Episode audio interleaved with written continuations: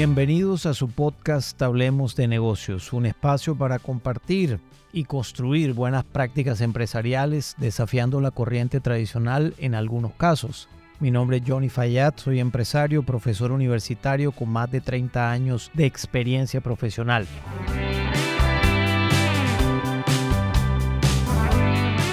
En el episodio de hoy quiero dar continuidad al episodio anterior alrededor de la culpa es de los ejecutores, en donde quiero darte una idea más clara de cómo ejecutar eso que se llama planeación estratégica y la crítica que le estoy haciendo es que no debe ser un plan estratégico calcado del libro, sino que debe ser un tema que además sea de dominio público dentro de la compañía, también debe ser un tema simple dentro de la organización y no complicarlo porque al complicarlo definitivamente la ejecución va a sufrir.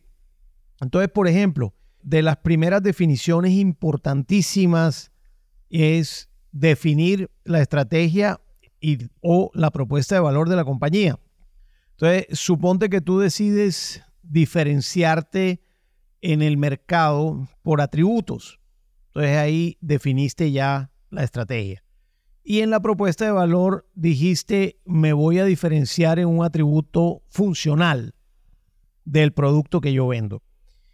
Entonces, la diferenciación es la estrategia que escogiste y el atributo para diferenciarte es un atributo funcional. Ahorita ponemos un ejemplo de eso.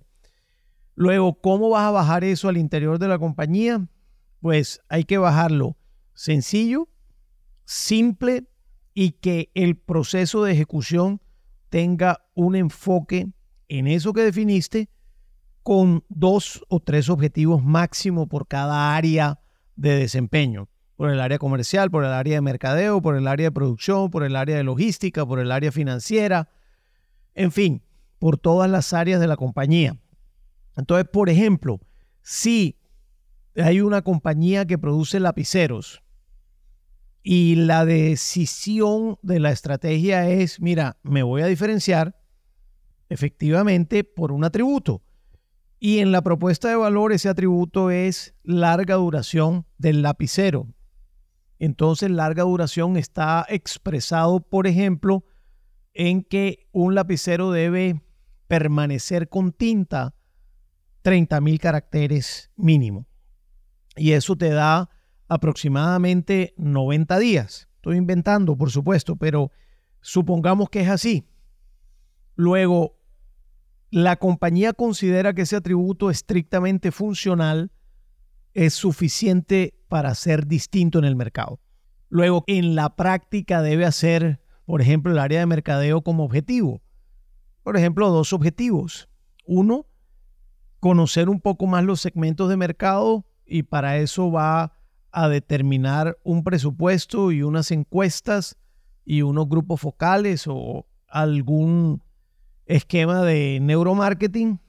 Y dos, va a establecer cuál es el tono comunicacional que requiere para, para comunicar al cliente este atributo. Y tres, va a promover nuevos usos del lapicero que hoy día se usa cada vez menos por el computador, pero que mucha gente está volviendo al papel. Entonces, esos serían los tres objetivos de marketing. Del área comercial, objetivos. Bueno, nuevos clientes, por supuesto, aumentar el consumo de los clientes actuales y establecer un nivel de servicio estructurado conjuntamente con las áreas de producción y de logística para el cliente. Asimismo, las áreas de producción tienen que comprometerse con unas calidades, comprometerse con unos tiempos de respuesta. El área de transporte debe comprometerse con unos tiempos de respuesta, pero también con unas condiciones de almacenamiento y transporte adecuadas y de embalaje adecuado y el área financiera, además de asegurar la rentabilidad del negocio, debe proveer objetivos para que la caja de la compañía cada vez sea mejor. Finalmente son pocos objetivos por cada área. menos es más y ahí vamos a encontrar mayor enfoque y más fácil la forma de implementarlo. Si te das cuenta, aquí la complejidad se aumenta en razón al número de áreas que hay en una organización, porque hay compañías más grandes que tienen más áreas y por supuesto tienen más temas también con las comunidades, con los stakeholders. Y por lo tanto, cada una de las personas que gestiona estos temas debe tener unos objetivos, pero pocos. Y esos objetivos deben estar enmarcados en la estrategia de diferenciación del atributo funcional que se llama larga duración. De la misma manera, en empresas pequeñas o medianas, menos es más.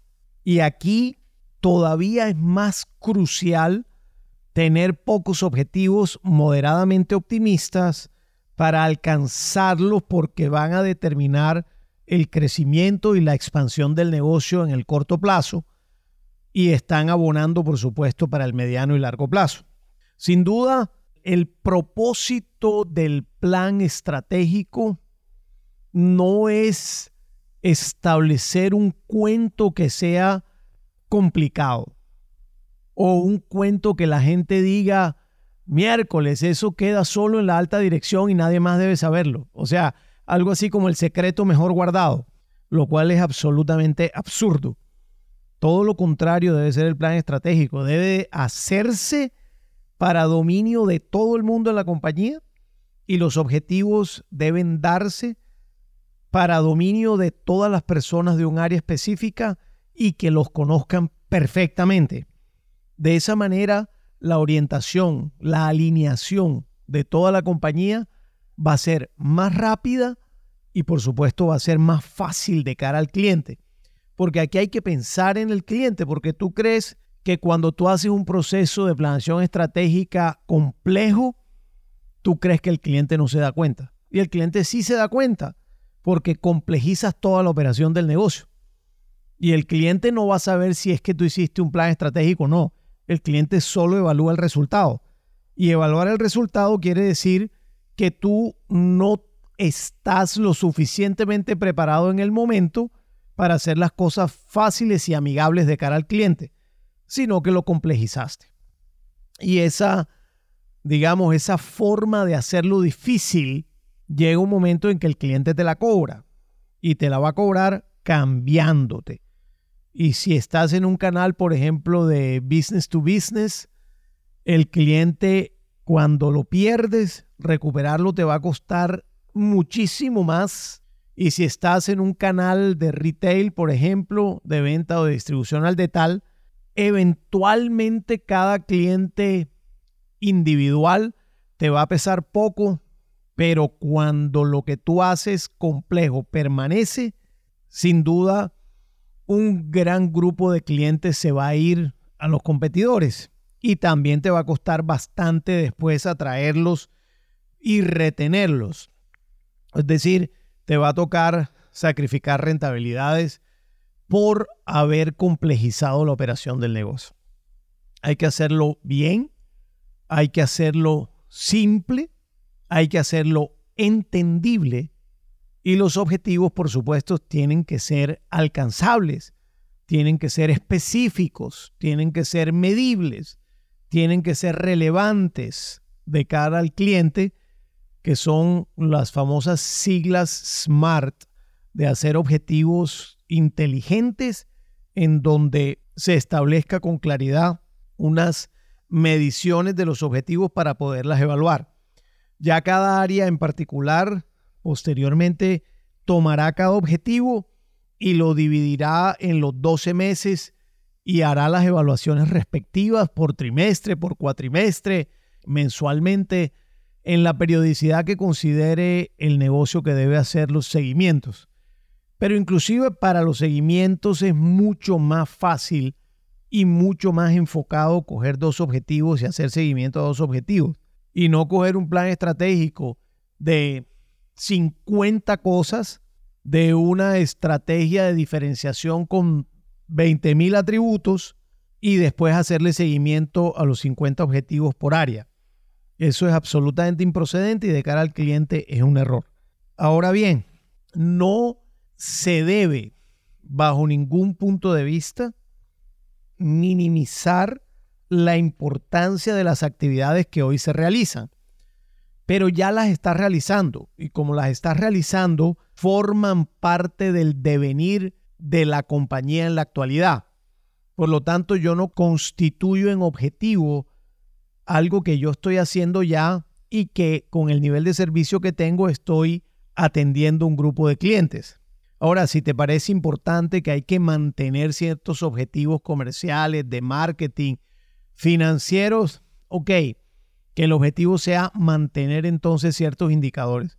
Pero la idea de los objetivos también es que puedan ser retadores y que te inviten a buscar niveles superiores de ejecución, pero que no sean tantos que te pierdas dentro de los objetivos porque después no vas a saber por dónde te metes.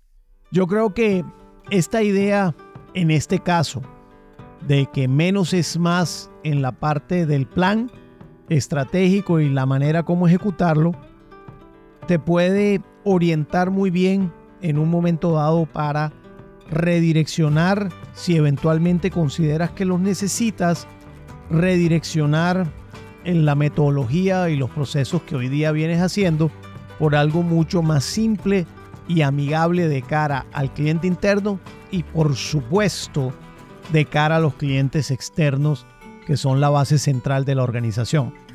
Te invito entonces por favor a reflexionar al respecto y al mismo tiempo a conversarlo al interior de tu compañía a ver si pudieras generar algún tipo de cambio dentro de la organización en relación con este tema tan importante y trascendental para el negocio. Si te gustó este episodio de este podcast, te pido por favor que lo compartas con quien consideres le pueda interesar. Al mismo tiempo te invito a que te suscribas en Hablemos de Negocio a través de Spotify, Apple Podcast o Google Podcast. Un abrazo, nos vemos pronto.